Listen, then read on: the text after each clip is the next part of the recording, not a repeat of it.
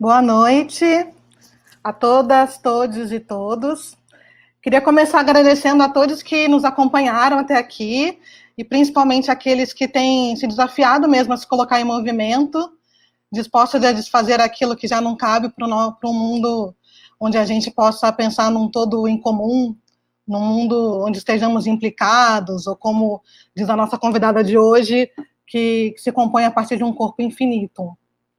É, a gente percorreu uma trilha reflexiva, né, de desconstrução de práticas que buscam demolir algumas categorias como o território, a matéria, as formas de ocupação, o aprendizado, o encantamento, e agora a gente chega ao fim, ou recomeço, de uma de pensar em como a gente desconstrói esse mundo em que vivemos, né?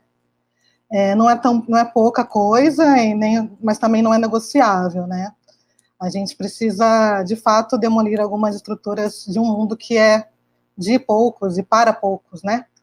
E, e para isso a gente precisa ousar de além das análises das, dessas questões, mas também propor aí um rompimento radical. Quem vai estar com a gente hoje é a Denise Ferreira dos Santos, para trazer essas questões e a gente conversar com ela sobre. Estou muito ansiosa para ouvi-la e muito honrada. Denise é professora titular e diretora do Instituto de Justiça Social da Universidade de British Columbia. É autora de inúmeros artigos e livros publicados internacionalmente. E no Brasil, a gente recomenda a leitura da Dívida Impagável, que foi editada em parceria com a Casa do Povo. É, em 2016, a Denise, é, junto com a Valentina Desideri, apresentaram na Bienal de São Paulo um exercício sobre leituras poéticas. Né? E nessa intervenção, é, que também percorreu outros, outros lugares, elas utilizam de práticas bem conhecidas, como é, o tarô, a, ter, a, terapia política, a leitura de mãos, a falsa terapia, assim como reiki, a astrologia, a filosofia, para buscar fazer uma leitura é, dessas questões é, que misturem um pouco dessas práticas e, e as questões políticas. Então, é, é, toda essa sequência de conversas que a gente teve nesses seis encontros que encerram hoje, é, a gente se inspirou muito na prática da Denise, então, vai ser muito legal para a gente poder ouvi-la agora, de fato, propriamente dito. Antes de chamá-la, eu queria só fazer, trazer uma frase aqui do Pedro Daer, que está é, tá no prefácio da Dívida Impagável, para a gente, quem não conhece, a gente falar um pouquinho mais sobre a Denise, né? Ele fala assim, ó, algo precisa ficar claro. O trabalho de Denise Ferreira é sobre o agora racial e de gênero, ou seja, é um chamado para a urgente tarefa da luta pela justiça social em sua infinita complexidade. Boa noite a todos. Bem-vinda, Denise Ferreira. Oi, obrigada, Simone. Boa noite. A gente que agradece. Bom, eu devo confessar que eu estou preocupada por uma questão. Preocupada. A questão é como diante das catástrofes, de tantas catástrofes, podemos identificar um único contexto dentro do qual, ou a partir do qual, começar uma análise crítica do presente global, e também o tipo de reorientação do pensamento que este parece exigir.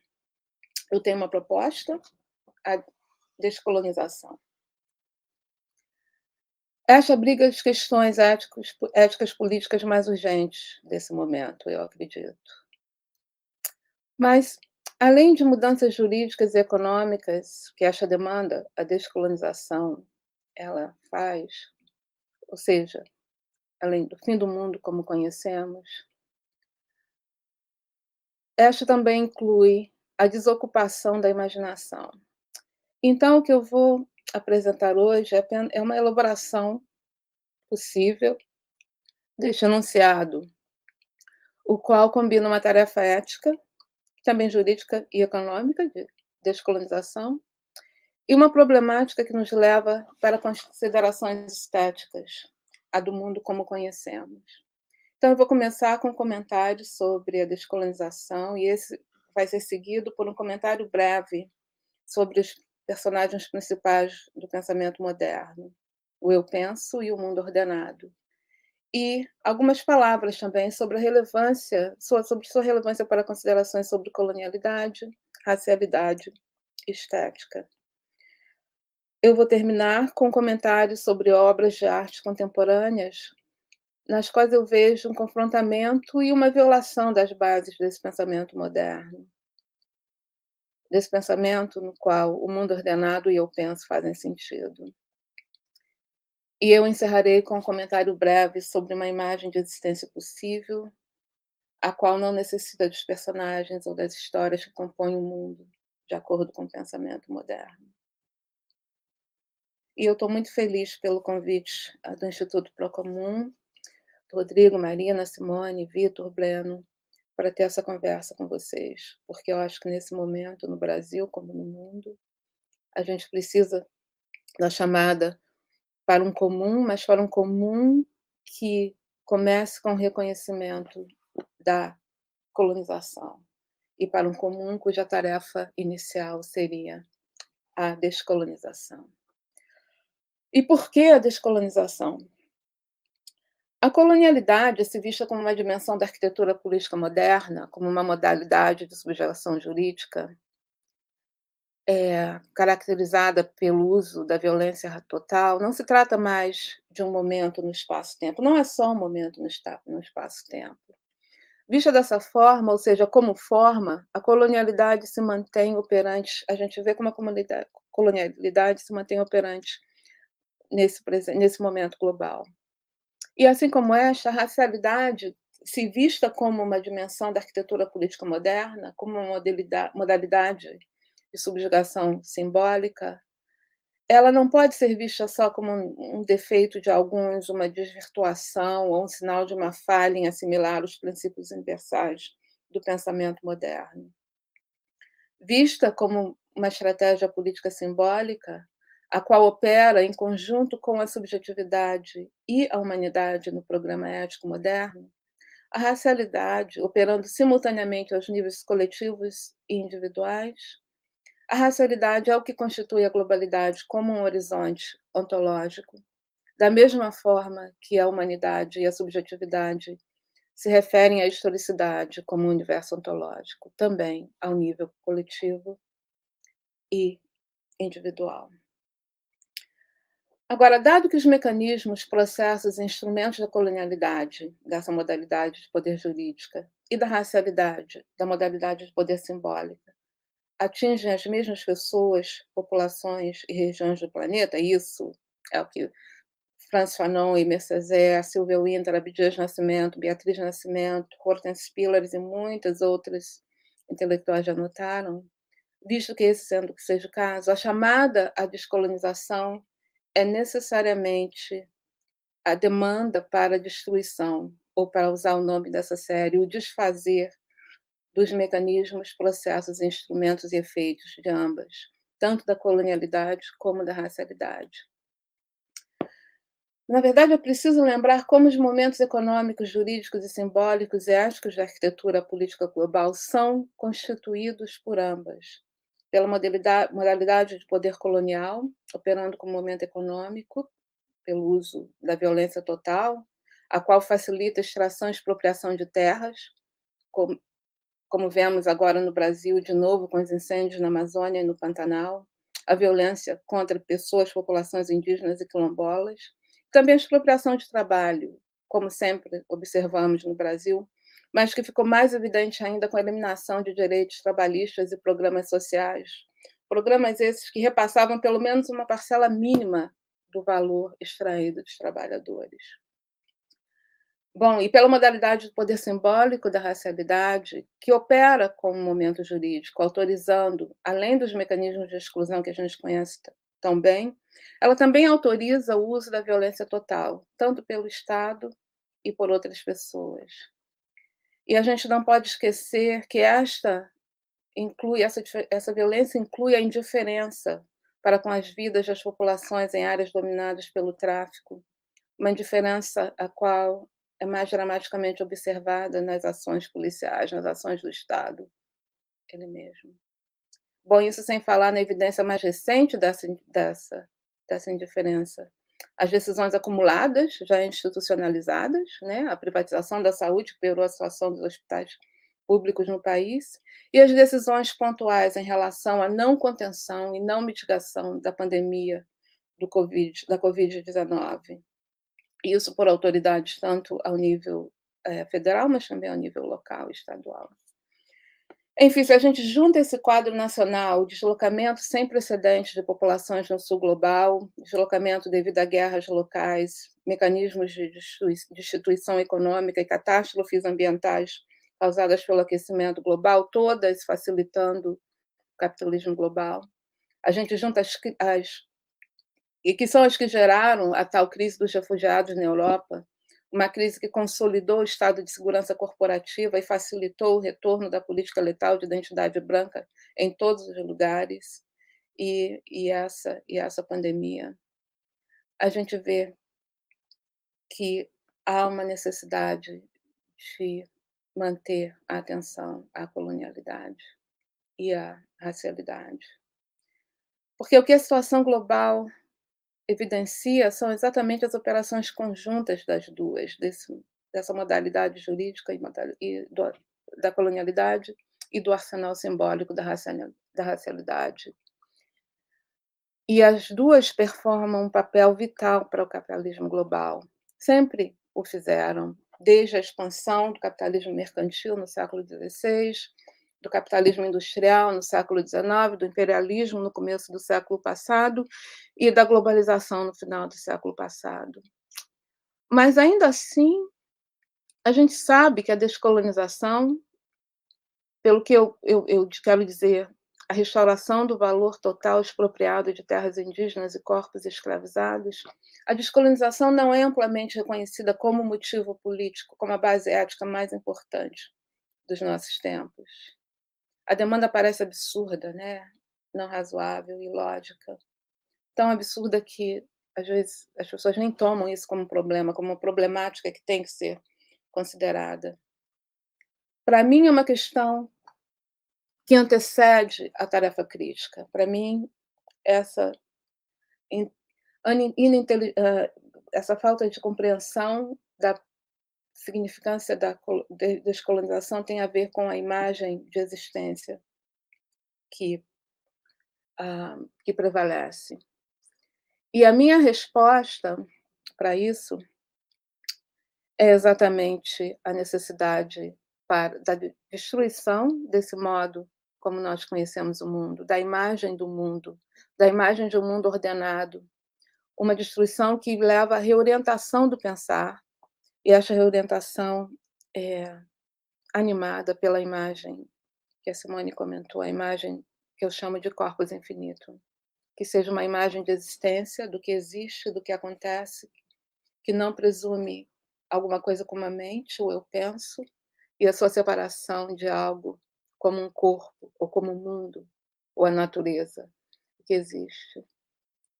Uma imagem de existência que permite de escritores que presumem que cada existente humano e mais que humano é um corpo, um corpus sem limite, fundamentalmente implicado. Então, o que eu vou fazer a seguir, eu acho que eu só vou demorar 30 minutos, pelo visto eu posso passar mais do que 30 minutos. O que eu vou fazer a seguir é comentar um pouco sobre essa imagem corrente, né, essa imagem do mundo, do mundo ordenado, que eu acho que está ligada às precondições do, do pensamento pós-iluminista, ela está na base do aparato ontológico epistemológico moderno e também está na base da arquitetura política global e também da, da concepção prevalente de, de estética. E eu vou começar pelos personagens principais, que eu chamo, os personagens que atuam no subsolo do, do pensamento moderno, que é o subsolo do nosso pensamento. E esses são o eu penso e o mundo ordenado. Então, eu vou passar alguns minutos falando meio filosoficamente, mas não não se preocupem, não, não vai, eu não vou passar muito tempo e também não vai ficar muito abstrato, vai ficar só um pouco abstrato. E depois dessa passagem eu vou é, comentar sobre o trabalho de artistas uh, contemporâneos, nos, nos quais eu vejo alguma outra coisa, uma outra possibilidade. Então, mundo ordenado, eu penso a estética. Um, eu, eu, eu, quero falar de, desde o início que eu não, tô, não, não, não, estou abrindo uma conversa sobre autonomia da arte. Eu acho que se o que, eu, o, que eu, o que me interessa, se for levado às últimas consequências, a proposição seria é, levaria à conclusão de que a arte não foi, não será, é, não é autônoma, mas, de qualquer forma, eu não, eu não estou pronta para fazer essa declaração. Eu acho que mais importante é o fato de que essa consequência. Então, não, não importa aqui agora. É, o que me interessa é soltar a imaginação das amarras do entendimento. E, junto com ela, tudo que existe acontece. Então, sendo assim, eu quero dizer, já que essa é uma tarefa filosófica, né? Então, como sendo uma tarefa filosófica, ela atende, ela deve atender às bases da compreensão, o conhecimento científico e também ela deve atender às bases da apreciação ou da experiência estática. Para falar a verdade, eu acho que é aí que está o problema. O conhecimento científico e a experiência estática têm as mesmas bases, o mesmo desenho kantiano da, da cognição, né? Um desenho que tem três partes: a sensação, a imaginação, o entendimento e a razão. Claro que eu não vou entrar nos detalhes desse desenho. Se eu fizesse a, a apresentação, ficaria muito abstrata, muito rápido. So, eu só vou fazer um comentário rápido sobre os personagens principais, o, Eu Penso e o Mundo Ordenado, e principalmente como eles estão ligados tanto ao tema estético e também à racialidade e à colonialidade. Então, deixa eu começar pelo pelo eu penso, né, a figura central do pensamento kantiano, que é a condição para Kant de possibilidade do conhecimento. Essa também é a figura central do pensamento ético é, pós-iluminista, está pressuposta nas ideias de, dos ideais de humanidade e individualidade, uh, e também na noção de, de subjetividade. Uh, ela é, o eu penso é a figura que enuncia o juízo estético ou reflexivo na verdade, o penso é a única figura humana com a capacidade para juízo determinativo científico né? e juízo reflexivo, ou seja, estético. Quer dizer, o juízo sobre o belo e, o sublime. Isso porque, segundo Kant, só os seres racionais, aqueles que conhecem a razão universal, são capazes de apreciar o belo, né? porque eles têm a capacidade de antecipar a possibilidade do objeto belo ser apreendido pelos instrumentos do entendimento e também de apreciar o sublime, porque trazem em si, né, esses uh, seres racionais, trazem em si, em sua mente, uma concepção de uma razão é, transcendental. O exemplo evidente são dados por Kant sobre quando ele fala sobre os habitantes da Terra do Fogo e da Nova Holanda, que seria a Austrália, quando ele fala do terror que eles sentem diante de montanhas, diante das quais europeus é, experienciariam o sublime. Tanto na crítica do juízo, quanto nos, quanto nos trabalhos anteriores da fase crítica de Kant, a crítica da razão pura e a crítica da razão prática, a gente observa essa distinção fundamental entre os humanos racionais europeus e os não racionais que habitam as colônias, que habitavam as colônias de então. Essa distinção foi reformulada como efeito de operações das leis da natureza na formação de corpos e mentes humanas. Essa reformulação foi feita pelos chamados cientistas do homem, no século XIX, os quais criaram um arsenal da racialidade, em particular as noções de diferença racial e diferença cultural, as quais assumem que as formas corporais e formas sociais são tanto efeito como causa de atributos morais e intelectuais. Enfim, no final do século XIX já estava estabelecido é, pensamento moderno que somente brancos e europeus na Europa pós-iluministas, porque esses eram seres humanos racionais, tinham a capacidade de apreciar o belo e o sublime. E, consequentemente, a experiência estética também lhes é peculiar. Por isso, não é de se surpreender que as produções artísticas de não brancos nem europeus, de populações colonizadas, colonizadas viraram objetos de estudo científico da antropologia do século XIX e do século XX, e não de apreciação estética. Claro que nós sabemos como, ah, como Picasso e outros artistas no início do século XX incluíram elementos da arte africana, por exemplo, em seus trabalhos, mas nesses trabalhos viraram, esses elementos viraram indicadores do gênio do artista europeu e não do artista africano ou do artista ah, taitiano, outro artista. Mas eu sei que a gente sabe disso, de tudo isso que eu falei antes, mas a gente geralmente não comenta é como sobre como a reformulação kantiana do juízo estético, além de limitar a capacidade de apreciação do objeto artístico belo e natural, do sublime, aos racionais europeus, aqueles, aquelas mentes que manifestam o eu penso, também introduz, quase que pelas portas dos fundos, uma imagem do mundo ordenado, uma imagem que eu penso é produzida e reproduzida por formulações científicas, estéticas e éticas que circulam no, no presente global, no momento global. Esta imagem do mundo ordenado permite a Kant fazer dois movimentos interligados. O primeiro é ligar o subjetivo e o universal, e o segundo postular ao mundo, ao mundo, à natureza, uma ordem que já pertence ao entendimento. E esses dois enunciados aparecem na crítica do juízo, a terceira crítica. O primeiro é o princípio, da, é o princípio do propósito da natureza, que é, ele diz que é um conceito transcendental, o qual significa uma base para um juízo que assume uma finalidade única para a natureza, apesar da multiplicidade. O segundo, e este é um conceito, o Kant disse que esse conceito só pode ser usado, é, que é a lei de especificação da natureza, e é, esse conceito, essa lei só pode ser usada para refletir sobre a conexão das aparências da natureza que são dadas de acordo com as leis. Ah, oh, não, desculpa. É, desculpa, fiz uma confusão aqui. O segundo, esse, esse conceito, o, o, esse princípio do propósito da natureza, é o que só pode ser usado, aspas, para refletir sobre a conexão das aparências na, na natureza, que são dadas de acordo com as leis empíricas, fecha aspas. Agora, o segundo princípio, que é a lei da especificação da natureza, e este, aspas, assume, em nome da, de uma ordem da natureza imperdível para o nosso entendimento, na divisão que faz de suas leis universais, quando subordinaria um cole, uma coleção de leis particulares a esta, a essas, as leis, as leis universais, fecham aspas. Quando combinados, eu acho que esses princípios, esses princípios produzem essa imagem do mundo ordenada, ordenado, a qual apresenta um mundo que se apresenta transparente para o entendimento, porque é um, um mundo que é organizado, está pronto para a, a, para a cognição humana, uh, humanos europeus brancos do século XIX. E isso porque esses humanos europeus brancos do século XIX tinham uma capacidade individual de contemplar o universal, né? a qual está ligada a esses conceitos, o propósito da natureza e a lei de especificação. Mas o que é importante aqui é o fato de que esses dois princípios, o propósito da natureza e a lei de especificação, eles operam ao nível da imaginação.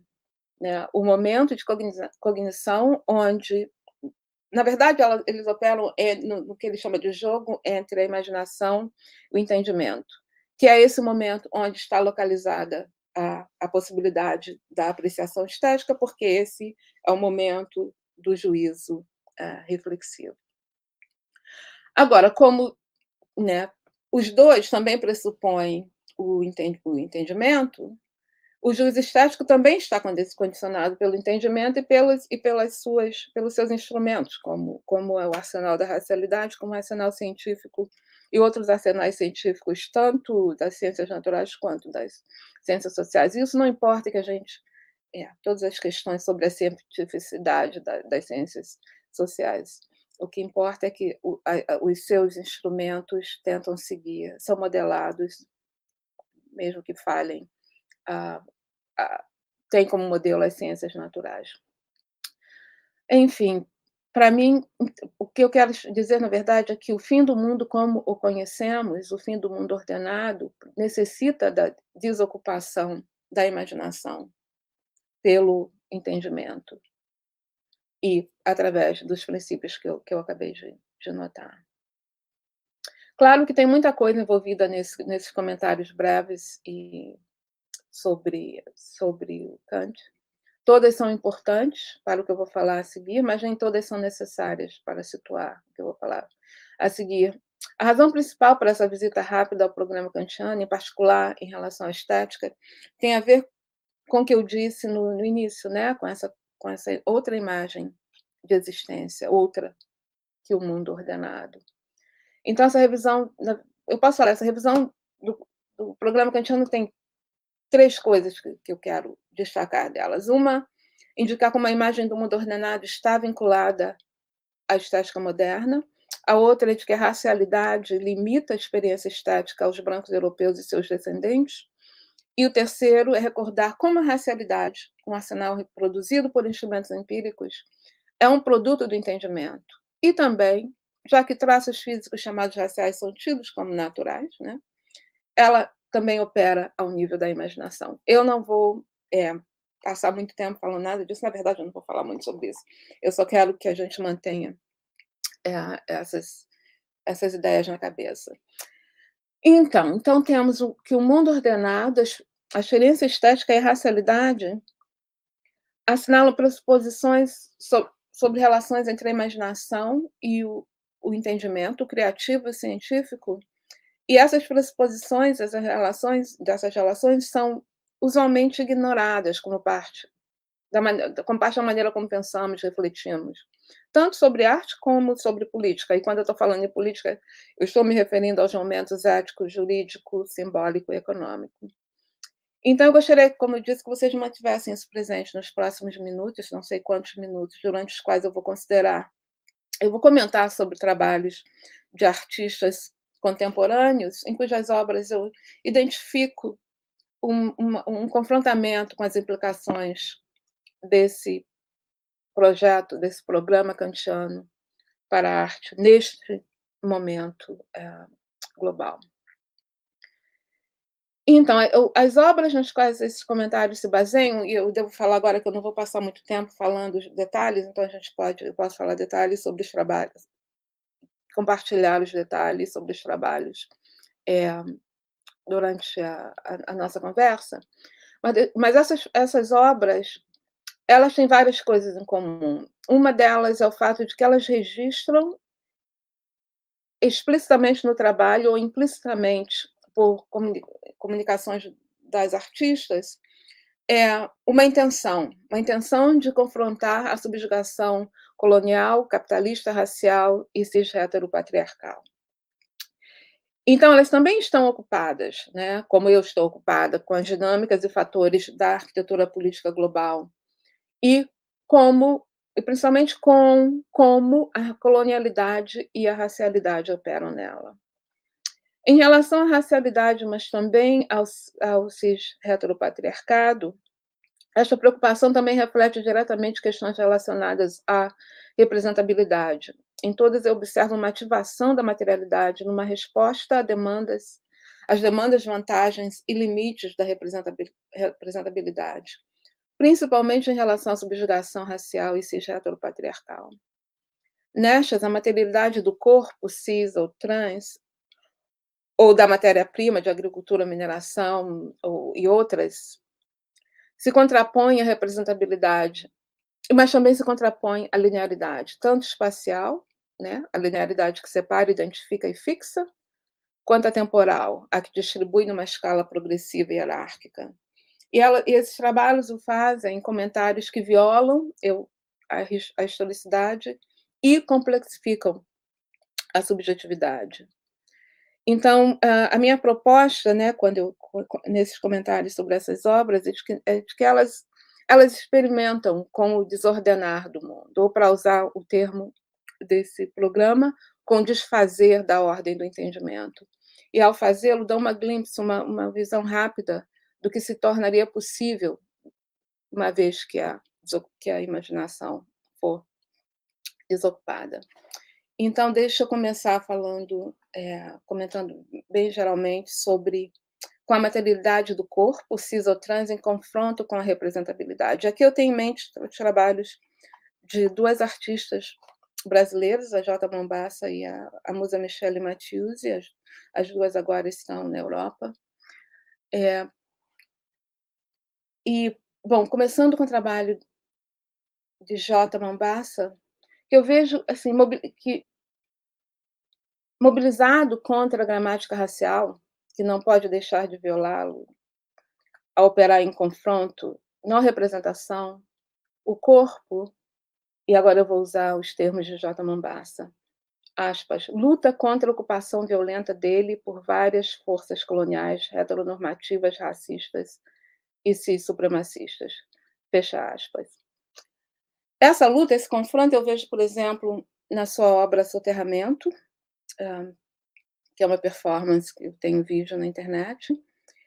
E nessa obra, o seu corpo relembra o próprio processo desenterrado, um processo de enterramento desenterrado, porque ao mesmo tempo em que Jota está sendo enterrada, há uma narração de episódios do passado e atuais de desapropriação de terras de populações indígenas e populações negras no Brasil. Na verdade, neste e em outros trabalhos, eu vejo a negridade perfurando o visível, como pressuposto em movimentos que narram né, uma viabilização, através de uma visibilização ráptica das possibilidades de existência por baixo e por dentro da ótica de invisibilização da violência colonial e racial. E esse processo, nesse nível, conjurando camadas discursivas e históricas ao mesmo tempo.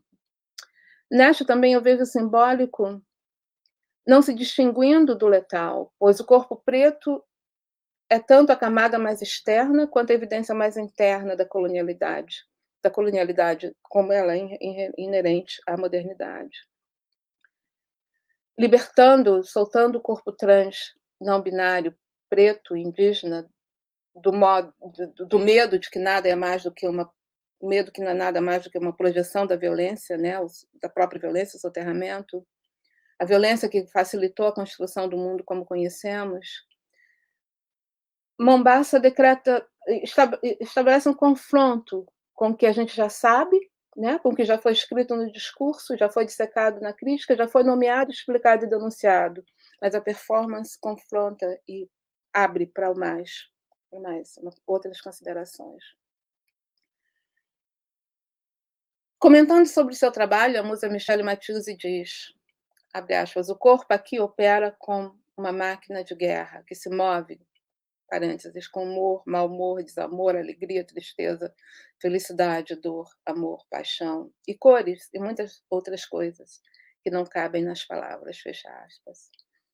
Em Merci beaucoup Blanc, Blanc, por exemplo, ela ativa o corpo cis feminino preto como uma referência à violência total, desculpa, em um exercício formal no qual o público testemunha seu tratamento deliberado de seu corpo como uma tela, usando suas, as suas mãos, suas próprias mãos. Né? Ela repete a violência, que é a celebração da brancura, da ideologia da branquitude no Brasil, mas, sua, mas ela se torna agente e consequente nessa expressão artística. E também no momento de humor, um pouco inesperado, ela solta ela, seu corpo, mas o faz expelindo pérolas, né? que é uma expressão de brancura e como riqueza. Eu acho que dessa forma, nessa, em, outras, em outros trabalhos da musa, eu vejo uma ativação do, desse corpo preto no confronto à representabilidade, que também tem o seu elemento histórico, mas em gestos que se recusam quando, como citam outras, outras expectativas né, que estão ligadas à diferença cultural e racial, e também confrontam reivindicações de inocência branca, de brancos.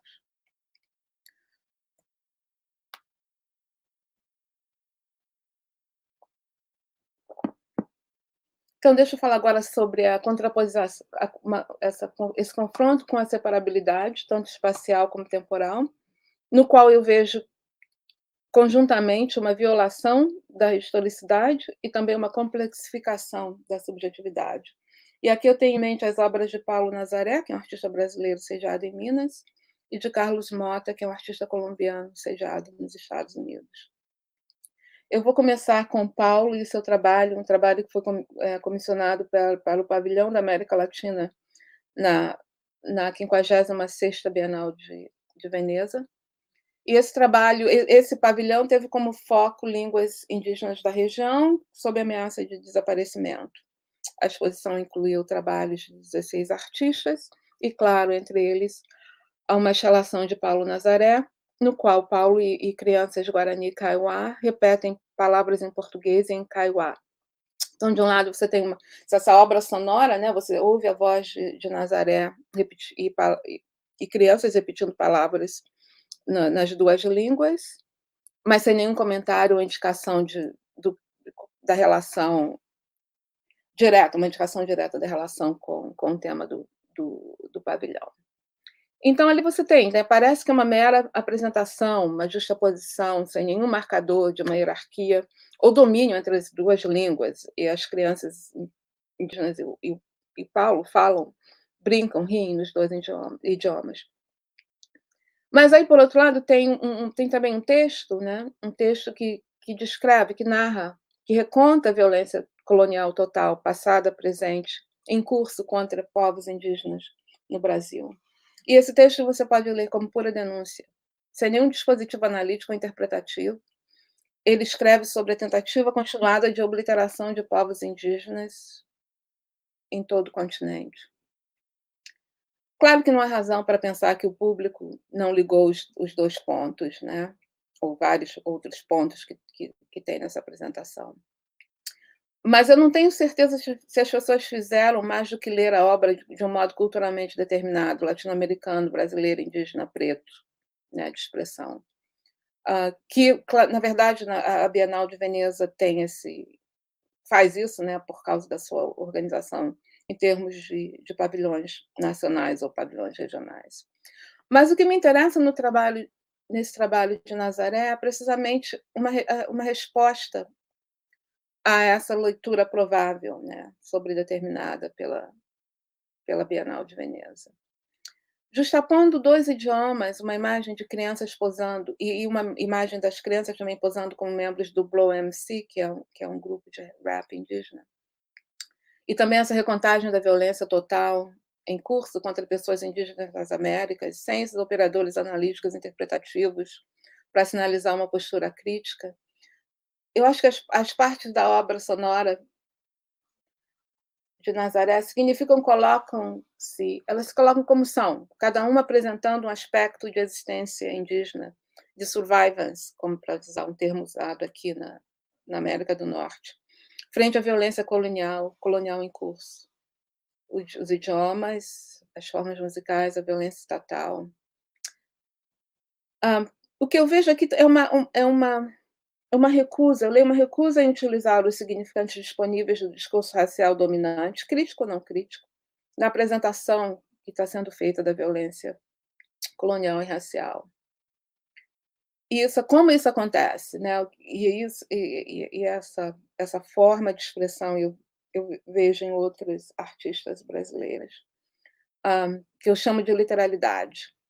É uma, uma estratégia composi composicional que produz uma falha no movimento de significação através do qual a obra, o trabalho é liberado das demandas de, de, de qualquer é, das formas de pensamento moderno.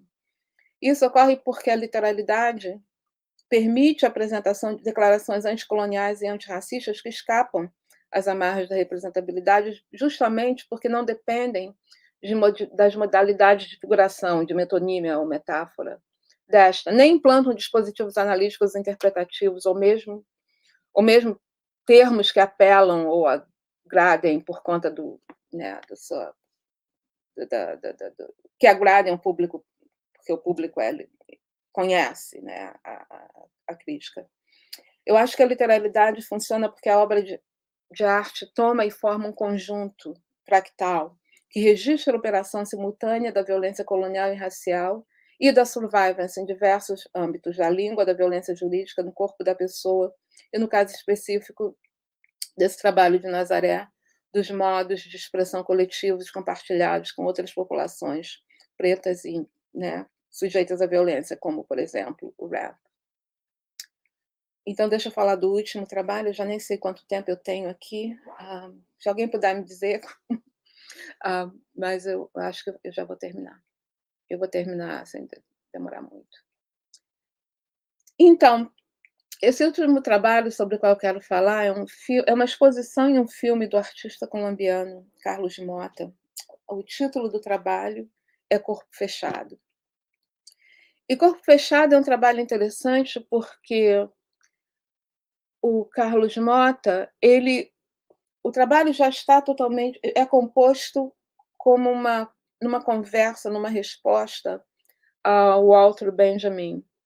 E é uma, uma, uma frase, uma pergunta da, no, no, seu conceito de história, que é, nas, aspas, né, nas vozes que ouvimos, não há um eco das que são agora silenciadas.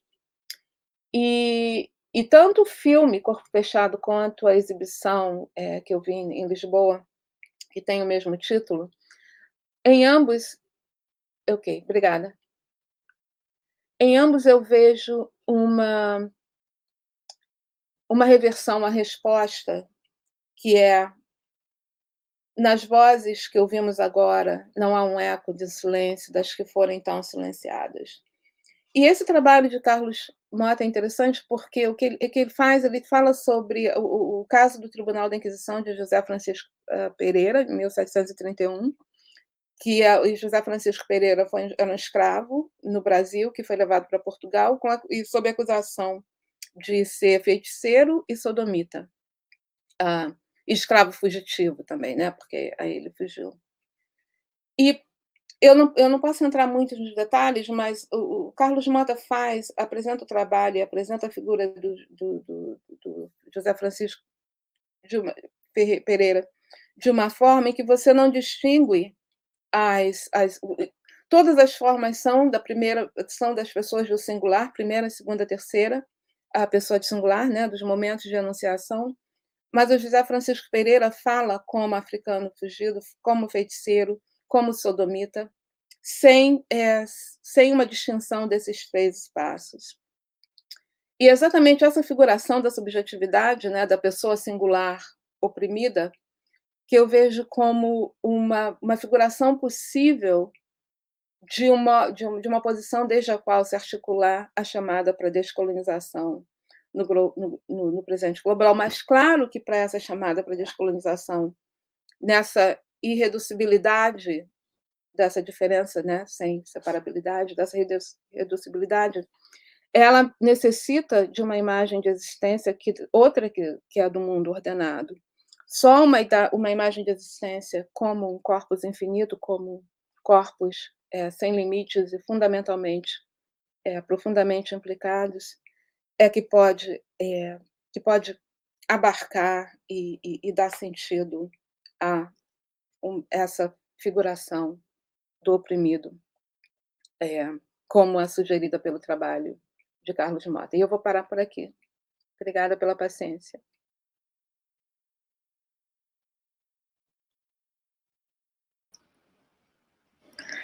A gente agradece muito, não tem nada de paciência, que ficaria ouvindo muito mais tempo. É, Queria te agradecer muito pela fala, tem muitas questões aqui para a gente debater sobre o que você falou, questões que estão no livro também. Queria pedir desculpa, a gente vai na, na vibe, no, no começo eu acho que eu me confundi seu nome, falei, da, falei dos Santos, ao invés da Silva, é, quase um token, assim, brasileiro. Exatamente, Silva. vai no ritmo, né, do Dá, mas obrigada por estar com a gente. Queria chamar meus colegas aqui do Instituto Procomum, Marina Pereira, Rodrigo Salvazone, que também tem algumas questões para a gente começar a conversa, e, e pedir para quem está nos acompanhando para trazendo também as suas questões para participar dessa conversa aqui pelo chat do YouTube. É, Rodrigo, quer, quer começar fazendo um comentário, criando um link aí do que a gente está trazendo pela fala da Denise, por favor? Obrigado, Si. Boa noite a todas, todos e todes que estão acompanhando. Eu queria dizer primeiro, a gente estava conversando um pouquinho ali no backstage, não deu muito tempo de, de falar, mas assim, fazer um profundo, gigantesco agradecimento para Denise, é, não só por ter aceitado o nosso convite de estar tá aqui encerrando esse, esse encontro, mas por tudo que ela tem produzido e escrito que tem sido, acho que cada vez mais, espero cada vez mais debatido pela gigantesca contribuição que ela faz para a gente pensar o mundo atual a partir de uma radicalidade que se faz cada vez mais necessária. É, queria também agradecer, porque justamente partiu das leituras da obra dela a proposição desse ciclo como um todo, né? Essa ideia de o fim do mundo como conhecemos, tá? Na, recorrentemente em vários trechos da obra dela, e eu acabei estabelecendo, junto com conversas, né, um, um nexo e uma relação é, com aquele ciclo, né, de influência do pensamento negro nos anos 70, que vem com a, a trilogia do Gilberto Gil, do Refazenda, e toda, a, digamos, uma, uma busca né, pelos festivais é, de integração também do pensamento é, brasileiro, né, com o pensamento que se produzia em África naquele contexto, né, e toda aquela articulação que resulta né, no ciclo Re das obras do Gil, é, e que o principal deles é Refazenda. E, e, lendo Denise, sinto que há uma atualização daquela proposição, de alguma forma, com essa ideia de um des, né? de uma ideia de que já não se trata de reconstruir, ou que haveria, então, de alguma maneira, uma possibilidade de revisão que de alguma maneira se anunciava naquele momento, mas que é necessário sim por fim, né, a, a, a, a todo esse contexto e essa configuração produzida. Então, eu queria é, dividir um pouco esse, essa com ela, né, essa, essa, esse percurso, né, que trouxe a gente também ao longo desses dias. A gente teve muitos momentos, né, tentando trazer também outros pensadores e pensadoras e artistas, né, é, tentando buscar uma coisa que Denise disse na fala dela, né, que eu acho que é esse mecanismo de soltar a imaginação do entendimento, né, quer dizer, libertar e, e abrir é, fissuras que a gente consiga para é, desenhar alternativas, né, para o que virá. Então, era só um pouco, meu comentário era um pouco esse, eu, eu na verdade, eu tenho uma, uma questão que, que enfim, queria trazer um pouco isso para Denise também, né? Como que essa, essa, esse percurso, né? Num, num, num movimento de agradecimento mesmo. Mas eu queria também trazer uma, uma questão que aí é um pouco é, fazendo uma fusão, talvez um pouco é, com outros momentos da nossa conversa, mas quando a gente fala né, do, do, colocar fim ao mundo como conhecemos, ou seja, o mundo moderno, né, forjado no ferro líquido do capitalismo, do colonialismo, do patriarcado e do racialismo, não apenas de uma maneira superficial, mas demolindo justamente esses alicerces né, ontoepistemológicos que sustentam esse mundo, é, acompanhando seu raciocínio, Denise, né, eu, eu falo, a diferença deixa de ser a praça do estranhamento irresolúvel, né, portanto, a arena ideal para essa concreta violência racial, mas justamente, né, e, e, e é, ela, a, a, a, essa desconstrução nos traz, né, para a possibilidade de ser um elemento constitutivo desse corpus infinito, ou seja, de uma, onde, uma condição incerta onde tudo se conecta a tudo. É, e aí, eu fiquei pensando muito nesse corpus infinito, né, é, com uma coisa que me tinha muita vontade de, de ouvir de você, que é contra o espírito hegeliano, né? É, se a gente caminha para o lugar de uma. Eu queria entender o lugar da espiritualidade nessa compreensão, né? De uma, de uma cosmovisão em que o virtual e o atual são camadas de um real que inclui dentro de si o mágico, o invisível, o transcendente, ou seja, o que se liberta, né? Desse entendimento, tal como o mundo moderno é, oferece. E aí um pouco eu queria talvez te ouvir sobre isso, assim, como que essa dimensão, né, esse esse outro espírito ou essa outra espiritualidade ou enfim uma outra concepção absoluta, né, é, de espiritualidade, sobretudo afro-brasileira, se ela se influencia, se ela tem, se isso passa pelo seu pensamento, né, e enfim, e que eu penso muito nesse, nesse corpo infinito onde a diferença é uma expressão singular de cada um, né? E aí humanos e o não humanos incluídos nesse raciocínio, né? Enfim, eu não sei se eu consigo explicar tudo que eu queria dizer, é, dada a complexidade também, né, da, da própria experiência, mas eu queria muito te pedir para falar sobre isso, sobre essa sobre essas outras dimensões, digamos assim, transcendentes, é, dentro desse raciocínio, desse, desse fim, né? Ou da possibilidade desse fim. Era essa minha questão. Ah, obrigada, Rodrigo, e obrigada de novo pelo convite. Eu vou, eu vou tentar, eu vou comentar sobre o seu primeiro comentário, primeira parte do seu comentário e a segunda parte do seu comentário. Eu, eu, eu, eu vejo as duas, as duas estão relacionadas de uma forma bastante complexa, mas eu vou tentar é, expressar a relação de uma forma menos complexa. Então, em relação é, ao primeiro comentário, eu acho principalmente o rei e o D, né? um, uma, da, uma das razões pelas quais eu, eu me vi, me vejo é, contemplando, chegando a essa a realização de que a gente é que o mundo como, como nós conhecemos é, é um problema, uh, tem a ver com uma coisa que eu, que eu, da qual eu me dei conta quando eu terminei o meu primeiro livro, Toward the Global Idea of Race, na qual eu me dei conta que a gente, que o espaço e o tempo estavam nos limites do nosso pensamento, né? E, e foi uma coisa que eu vi que se repetiu porque a cada filósofo moderno que eu ia lá, aí estava lá o espaço e o tempo, e aí olhando para o discurso político, principalmente o discurso do Estado-nação, foi a mesma coisa que a mesma coisa, espaço e tempo, espaço e tempo.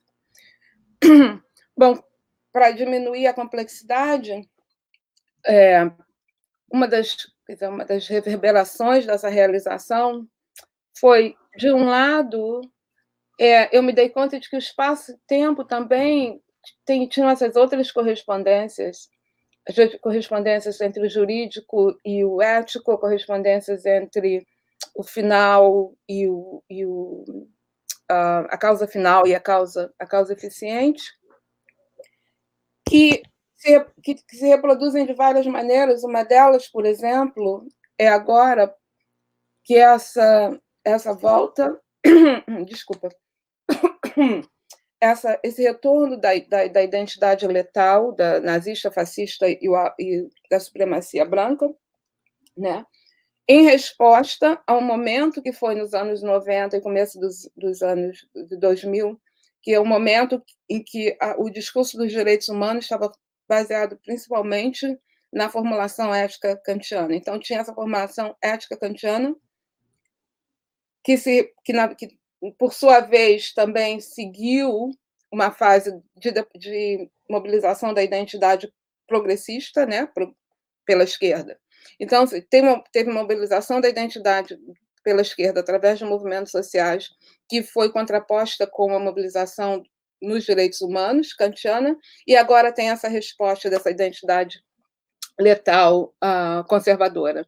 Ou seja, como se a gente. Então, então aqui, se, se a, a identidade, se a, o, o programa kantiano é um programa espacial do exterior, esse, essa identidade é, letal é um programa hegeliano conservador, né? Então, a gente, quando a gente tenta refazer, a gente tenta refazer de uma forma que traz um outro, o lado apagado do pensamento moderno para frente. Não tem, é como se não tem saída. Né? Então, não tem saída. Não tem saída.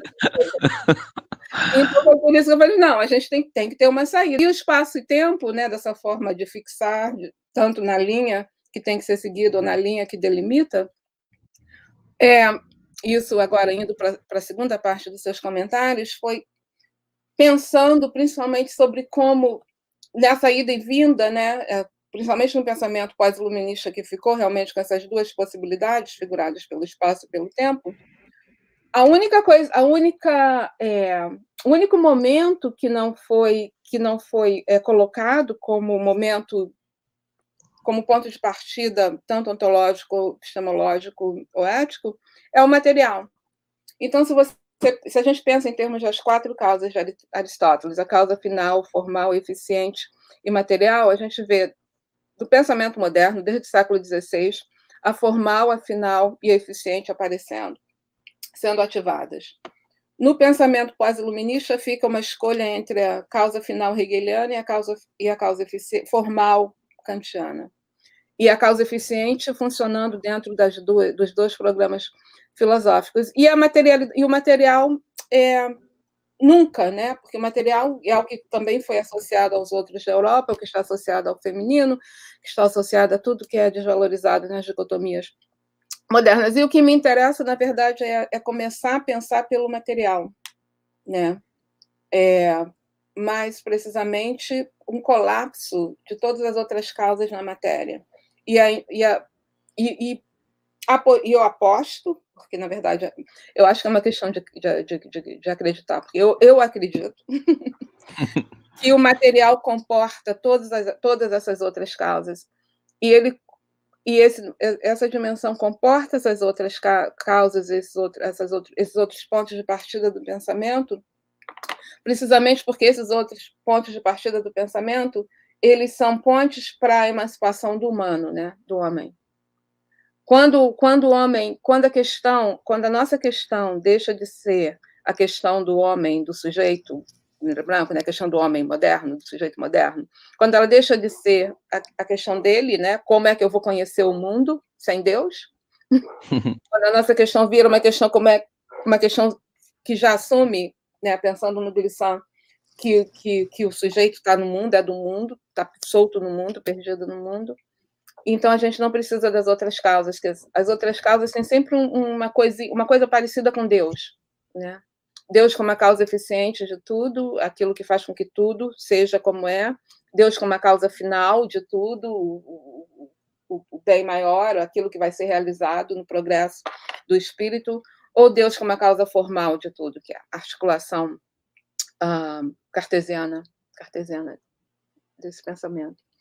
Então, Aí, mas aí o que, que acontece? Então, quando, né, quando a gente começa do material, aí todas as distinções né, entre o pensamento, que, que foram cruciais para delimitar o espaço do pensamento moderno, aí elas, né, ponto de interrogação, porque aí é, você pega Reiki, que é uma, uma prática japonesa, com vários elementos, de outras uh, práticas e religiões asiáticas, um, você pega o, o, reiki, que é uma prática japonesa, você pega o tarô, que é uma prática europeia, um, e a gente pode pensar nas ervas, né? as ervas parecem ser globais, né? Todas, todo lugar do mundo, e a gente pode juntar as três, as três práticas, né?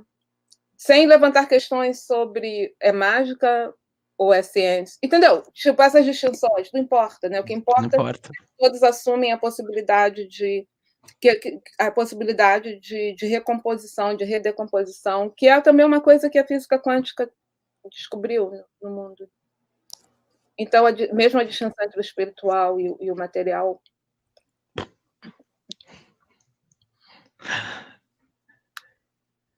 Sensacional. Marina, você quer fazer seu comentário, por favor?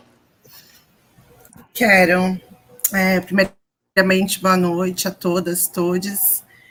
Denise, é um prazer imenso poder estar nesse encontro com você. É, é, acho que você já começou, iniciou, na verdade, o, parte do que é, do que está contido né, na minha pergunta, mas eu queria aproveitar, então, que, que a gente está aqui hoje também falando de arte, para falar sobre o tarô, né? E você tem um trabalho chamado Leituras Poéticas, que parte, né, que se define como é, é, esse lugar, esse trabalho onde parte de diferentes práticas curativas, como tarô, para produções políticas, né? E para mim, é, romper com esse mundo que a gente está falando, é, é, a gente precisa também, é necessário acesso a outras camadas de imaginação, né? Principalmente outras formas de imaginação política. E o tarô nos dá essa base para criar. Então, eu gostaria que você falasse um pouco sobre esse processo, né, dentro desse trabalho, e por que você e a Valentina escolheram essas práticas curativas, como o tarô e o reiki e a astrologia, entre outras, para desenvolver esse trabalho. Ah, obrigada, Marina, de novo pelo convite, pela, ah, pela pergunta. Bom, ah, começando pelo fim, ah, eu conheci Valentina em 2011, ah, numa conferência sobre Fanon em Nápoles, em Nápoles, em Nápoles na Itália. E a gente estava conversando com um amigo em comum, e aí a Valentina falou que ela estava fazendo, ela estava estudando é, leitura de mão, né? E eu esqueci, meu Deus, eu esqueci como é que se fala em português. E, e aí a gente começou, e, e ela tinha prática política. Um, e, e eu tenho quiromancia, obrigada, Marina. E eu, um, e eu comecei a estudar é, astrologia quando eu estava no segundo grau, dizer, muitos anos, e parou em 1995. E, mas para mim, né, porque a gente vive tantas vidas, para mim essa essa parte da minha vida estava completamente separada do trabalho acadêmico, né? Tipo, por muitos anos. E quando e quando eu conheci Valentina, eu estava morando em Londres na época. Eu, eu não posso dizer porquê, mas aí a gente conversou várias vezes e a gente pensou, bom, a gente pode desenvolver uma prática. Né? A Valentina já tinha uma prática artística, então foi eu eu que comecei a desenvolver a prática artística é, nesse sentido. E, e para a gente, é, a questão central das leituras poéticas é como imaginar uma ética sem o sujeito moderno. Né? Então, essas práticas, é, práticas curativas, práticas de leituras, elas foram centrais por várias razões. Uma delas é, é por, causa, essa, por causa dessa pergunta, a gente porque a gente já, já praticava eu muitos, muitos anos, ela também, a gente sabia, tinha a intuição de que essas práticas é, poderiam ser, por exemplo, a gente pode, você pode ler o tarô, ler a carta astrológica de alguém com o um sujeito na frente, olhando para o seu possível desenvolvimento, fazendo a pergunta, respondendo a pergunta do eu, que eu faço, o que acontece comigo, ou você pode ler de uma forma completamente diferente. Então a gente desenvolveu uma forma de ler que descentra esse eu né? A primeira. E, e, a, e a segunda, quer dizer, a segunda parte. A primeira parte que a gente sabia que essas práticas não precisavam é, reinstituir o sujeito.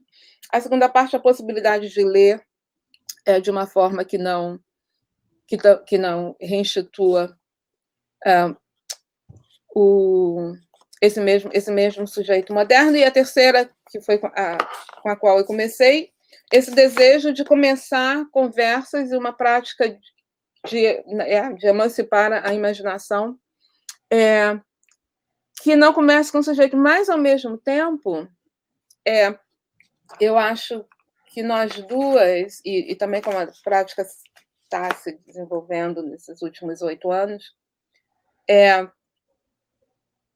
também tem um, um, um, desejo de, de, de, emancipar a arte da, da, desse, desse programa kantiano, né? Porque quando você pensa na, na ou, ou, a estética, o estético desse programa kantiano, porque o estético, né, a definição a definição prevalecendo antes de Kant é aquela com a qual ele discorda e põe e, e põe de lado, é realmente sobre o senso, sobre essa, os sensos, né? Sobre uh, a experiência é, que ele chamaria de passiva, a experiência do tocar, do sentir. Então, também voltar um pouco a esse, é, essa coisa da arte que se liga ao, ao aí tem o senso em salão, que é outra prática que a gente tem. E o senso em salão é exatamente fazer uma, um, as práticas, a gente são as mesmas práticas, mas ali a gente mobiliza as práticas numa procura de sentido, de fazer sentido sem entendimento. Né? Fazer sentido com o tarô, fazer sentido através do reiki, com toque. Um, então, então é isso, né? Então tem o fato de a gente ter praticado, para mim era uma, uma vida paralela. Um, mas eu tenho que dizer que também, quando eu morava em Londres, teve um momentinho que eu pensei, eu chega de ser de academia, eu não aguento mais a universidade, chega, chega, chega. E eu me eu não sei fazer nada, mas eu era, eu era mestre de tarô, eu sabia ler uma carta astrológica e sabia ler e mestre de reiki. Mas aí, aí deu nisso aqui, eu continuo na universidade. e a minha vida paralela agora é oficial. Obrigada. Obrigada, Denise. É, eu queria trazer uma pergunta também para você. Fiquei pensando em muitas coisas, mas quis focar aqui em tentar trazer um contexto aqui, uma, um cruzamento também diante do, do, processo da colaboradora de artes comunidades, dos artistas que estão aqui participando do projeto, né? E aí eu fiquei pensando muito né, nas práticas que a gente chama de culturas urbanas, que entre muitas das quais eles se inseram, que também tem, é, são muito, muitas vezes lidas como contracultura, né? E, e aí eu fiquei pensando nessas manifestações que a gente chama como de contracultura, que ora, ora se entendem como uma causa, como protagonismo, mas também como um efeito, ou seja, como parte desse mesmo sistema simbólico, né? É, mas elas também pro, propõem questões de imaginação de, de um outro, né?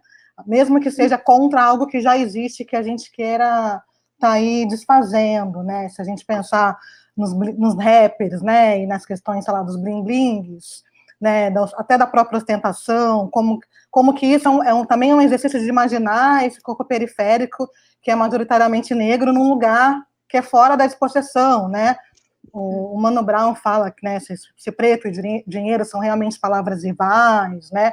Mas recentemente o Baco, eixo do blues aqui da Bahia, é, lançou uma música falando que, que, ele é um jovem negro e rico, e isso é perigoso, contrapondo também esse lugar de associação dos jovens negros sempre associados à criminalidade, é, né, como é mais perigoso ser um jovem negro rico e talentoso do que, do que estar, de repente, associado, associado ao crime, mesmo, sei lá, no movimento funk, se a gente pensa nas discussões que as mulheres trazem, principalmente, né, que My Pussy é o poder, como também desloca esse lugar do corpo feminino tomando para si um protagonismo e um direito sobre o seu próprio corpo.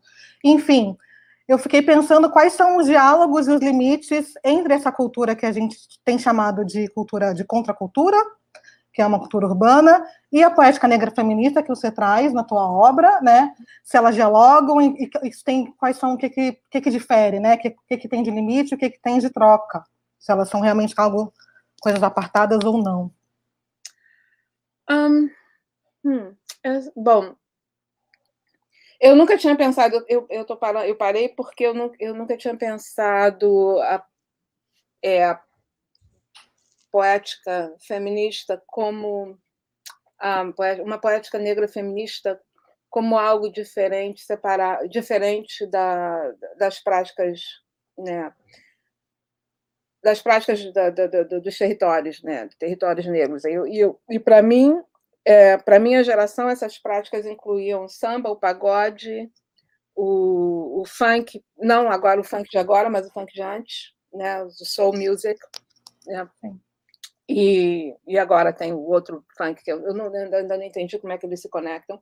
Mas, mas eu, se eu entendi direito sua pergunta, né, Simone? Eu acho que não tem, eu não vejo nenhuma, nenhuma diferença. E, e para mim, Claro que tem uma diferença, da, porque tem uma diferença na, na existência, né? na, na forma como, como a prática apareceu, na forma como a prática é, também como ela circula. Um, eu falei, eu comecei a ler, é, a, a, a, fazer mapa astral. Eu fazia mapa astral calculando, né? até porque eu sou uma, uma nerd. Então, eu calculava matemática, tinha um livro com as efemérides, ia lá, desenhava o negócio. E, e eu, eu fiz isso é, onde eu cresci na Vila Aliança. Então, como prática, e tinha né, uma prática que estava junto com, com o terreiro de Umbanda da vizinha, com, com uma outras coisas que, que eram parte da, da minha vida. Então, como parte da minha vida, eu, eu sei que estou falando nesses termos, mas nesses termos, eu não vejo nenhuma diferença mas eu vejo a diferença no, no onde circula, esse, onde esse trabalho circula. E mas, mas o que eu quero falar, me, falar mesmo, que, é, que eu acho que é mais, que para mim é mais importante, é o fato de que quando eu escrevi, quando eu, eu, um, eu escrevi dois textos que saíram um pouco da saíram um pouco da ordem acadêmica das coisas. Eu publiquei, né? Não, que eu tenha escrito, eu escrevi, já escrevi outros, mas eu publiquei o um foi o To Be Announced, que está na dívida impagável, que na verdade foi uma, uma, uma fala que eu fiz em, na, em Brighton, na Inglaterra, e eu não consegui dar um título para ela. Peraí, desculpa. Aí eu, é para ser anunciado, a ser anunciado, e acabou sendo o título. E a outra foi a, a Black Feminist Poetics. E se você vê, o, o, o a ser anunciado começa com a, com, começa com a, com, com a violência, né? E, e, radicaliza a violência como uma equação da violência, fazendo o argumento de que, na verdade, na representação moderna, contemporânea, é, negridade é um excesso, significa esse excesso, esse excesso de violência. Um, claro que esse texto está dentro da trajetória de textos que o primeiro sobre, sobre violência racial que eu publiquei foi em 1993. Então, é, não, 98. 98. Escrevi em 93, foi 98. Então, essa parte do que eu escrevo como, como acadêmica na área de estudos críticos legais de direito. Mas, mas esse meu interesse na violência policial, né, como parte do meu trabalho em, de teoria crítica legal, para mim tem a ver com o fato de que eu. Um, de, a minha geração foi a primeira geração um, onde jovens nos jovens dos territórios, nas favelas do Rio, onde quando chegou a cocaína chegaram as armas. E para mim, um, por muito tempo, para mim, o trabalho que, intelectual que eu faço não é muito diferente do trabalho que os meus amigos que morreram foram mortos pela polícia, entendeu? Para mim, a atitude, a, a, minha atitude é a mesma. Só que eu faço esse trabalho ao nível, né, de um lado tem o trabalho crítico, intelectual, e por outro lado tem esse outro trabalho artístico que tá, que tá que tem esse, esse mesmo potencial é, de de transformar a violência em algo que abra porque a violência sempre tem esses dois lados, né? Uma, um, um gesto, uma ideia pode ser violenta e destrutiva, ou pode ser violenta para reconfigurar as coisas. Então, para mim, é, a, a, a, poética feminista negra é, uma, é, uma, é um instrumento que nasceu, cresceu no mesmo contexto onde nasceu, cresceu o, o domínio que o tráfico de drogas tem sobre esses territórios no Rio de Janeiro. É muito difícil falar isso, né? Porque eu nunca, eu nunca fui chamada a responder essa pergunta, mas para mim é, é isso. Agora, claro que tem esse outro, essa outra trajetória que tem a ver com a trajetória da minha vida, que é diferente, né? Mas eu acho que também, eu também acredito em algumas. Tem um tipo de divisão do trabalho no qual eu acredito. então, para mim, esse é um tipo de divisão do trabalho político. Né?